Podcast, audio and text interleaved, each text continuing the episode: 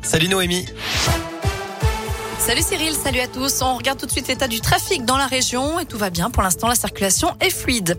À la une, un témoignage très attendu cet après-midi aux assises de l'Isère, celui des parents de la petite Maëlys, deuxième semaine du procès de Nordal Lelandais. La maman de la fillette disparue en août 2017 est attendue à la barre. Elle doit revenir sur cette soirée de mariage à Pont-de-Beauvoisin au cours de laquelle Maëlys a croisé le chemin de Nordal Lelandais. Son papa, Joachim, devrait lui aussi témoigner. Un peu plus tôt ce matin, l'accusé a été entendu sur l'agression sexuelle de ses deux petites cousines. Il a reconnu avoir des penchants pédophiles. Emmanuel Vargon en visite dans l'Ain aujourd'hui. La ministre déléguée chargée du logement devait se rendre dans le pays de Gex pour parler construction de logements, alors qu'un rapport de la Fondation Abbé Pierre rendu public la semaine dernière euh, qualifiait le secteur de parent pauvre du quinquennat Macron. La ministre parlera aussi de la requalification des friches grâce au plan France Relance. Une bagarre évitée au collège Jean Moulin à Trévoux. Dans l'Ain, vendredi dernier, des rumeurs ont circulé sur les réseaux sociaux annonçant une rixe devant l'établissement.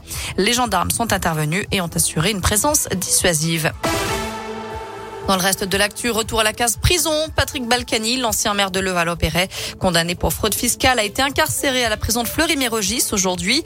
Sa femme, elle, est toujours hospitalisée. Le couple n'ayant pas respecté les conditions qui accompagnaient leur placement sous bracelet électronique, ce dernier a été révoqué. Plus de maths au lycée. Jean-Michel Blanquer aimerait ajouter des mathématiques dans le tronc commun de la classe de première et de terminale. Depuis la réforme du lycée, les maths sont enseignées seulement sous forme de spécialité. Elles ne sont plus obligatoires à partir de la première.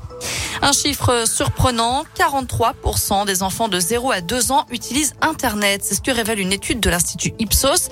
Le confinement et le télétravail nous poussent à passer de plus en plus de temps face aux écrans.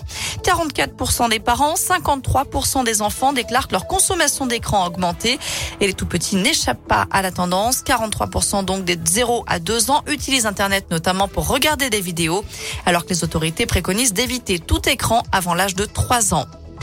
À l'étranger, les obsèques du petit Ryan ont été célébrées aujourd'hui au Maroc. Ce garçon de 5 ans resté bloqué 5 jours dans un puits est décédé ce week-end. On ouvre la page des sports avec une troisième médaille pour l'équipe de France au JO de Pékin. Anaïs Chevalier-Boucher a remporté ce matin l'argent sur le 15 km individuel en biathlon, tout comme son compatriote ce matin, Johan Claret, qui a terminé deuxième en descente. En rugby, mauvaise nouvelle pour le 15 de France. Le Clermontois Daniel Bibi Biziwou a été testé positif au Covid. Le pilier de la SM est donc forfait pour la réception de l'Irlande samedi pour la deuxième journée du tournoi des Six Nations. Voilà pour l'essentiel de l'actu. On jette un œil à la météo. Cet après-midi, bah, c'est plutôt pas mal. Hein. On commence bien la semaine sous le soleil, en tout cas. Euh, les nuages ont fait place aux éclaircies. Les températures sont plutôt agréables pour la saison, comprises entre 7 et 9 degrés pour les maximales. Très bon après-midi à tous. Merci beaucoup.